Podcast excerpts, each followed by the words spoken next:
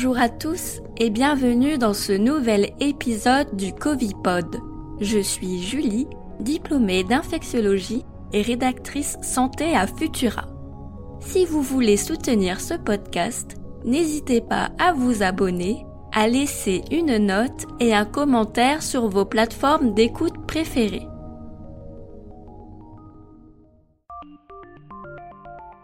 Il a mis entre parenthèses le déconfinement au Royaume-Uni. Il est présent dans 90% des tests de dépistage là-bas et le pays semble à l'aube d'une nouvelle vague de contamination. Je parle bien sûr du variant Delta.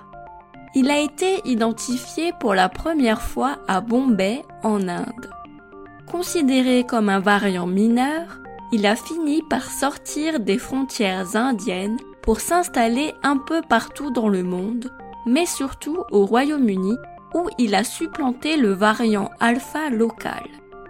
Il est depuis considéré comme un variant plus que préoccupant. Son succès épidémique s'explique par ses mutations. Il concentre ce qu'il se fait de mieux en la matière. Il porte la mutation E484Q qui lui permet d'échapper aux griffes des anticorps neutralisants, et la mutation L452R qui augmente sa contagiosité. Il est entre 40 et 60% plus contagieux que le variant alpha. Mais ce n'est pas la seule raison qui explique sa propagation rapide dans le monde. Tout d'abord, il a émergé dans un pays très peuplé, l'Inde, et qui, par son histoire, entretient des relations régulières avec le Royaume-Uni, la porte d'entrée pour l'Europe. Les premiers symptômes provoqués par le variant Delta sont aussi plus légers. Le nez qui coule, les maux de tête et la gorge sèche passent plus facilement inaperçus que la fièvre et l'anosmie. Cependant, cela ne signifie pas que le variant Delta ne provoque pas de forme grave du Covid-19 ou qu'il est moins mortel. En Angleterre, plus de 400 personnes infectées par celui-ci ont été hospitalisées ces derniers temps. Pour le contrer, c'est une véritable course contre la montre qui nous attend. Les vaccins perdent un peu de leur efficacité contre le variant Delta, mais restent la seule arme à notre disposition. Pourtant, le variant a déjà une longueur d'avance. Selon Benjamin Davido, infectiologue à l'hôpital de Garches, il faudrait que 70% de la population soit totalement vaccinée, donc deux doses, pour faire barrage au variant Delta. C'est le cas pour 60% des Anglais, mais seulement 25% des Français. D'ailleurs, qu'en est-il de la situation dans l'Hexagone? Pour le moment, les cas de variant Delta identifiés sont peu nombreux, mais cela ne signifie pas qu'il ne circule pas de façon active. Si le nombre de cas n'a pas encore explosé comme au Royaume-Uni, on pourrait bien vivre un scénario similaire dans quelques mois. Ce serait alors la quatrième vague de l'épidémie. L'enquête flash du 25 mai dernier réalisée par Santé publique France indique que le variant Delta progresse sur le territoire, passant de 0,2 à 1% des dépistages positifs.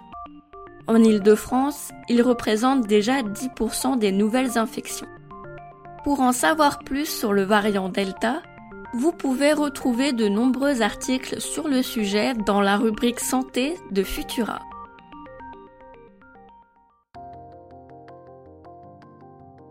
Ailleurs dans l'actualité autour du coronavirus. Puisqu'il se multiplie, Santé publique France a changé sa stratégie de dépistage des variants. Lors des tests, ce sont désormais les mutations E484Q, E484K et L252R qui sont recherchés et non plus les variants dans leur entièreté. Les goûters d'anniversaire des enfants ont été des foyers de contamination en 2020. Une étude récente a estimé qu'il y avait deux fois plus de risques de se contaminer lors d'un anniversaire d'un enfant que celui d'un adulte. Merci d'avoir écouté cet épisode du Covipod. La vie d'avant semble n'être plus très loin maintenant, mais le coronavirus est toujours présent sur le territoire et fait encore des victimes. Il ne faut pas négliger le port du masque sur le nez et la bouche quand celui-ci est obligatoire et privilégier les retrouvailles entre amis à l'extérieur. Lavez-vous les mains au savon et à l'eau régulièrement et respectez les mesures de distanciation sociale. Les efforts de chacun comptent. Pour soutenir notre travail et améliorer notre visibilité, abonnez-vous et partagez ce podcast autour de vous. Vous pouvez retrouver toute l'actualité scientifique du coronavirus sur Futura. À très bientôt!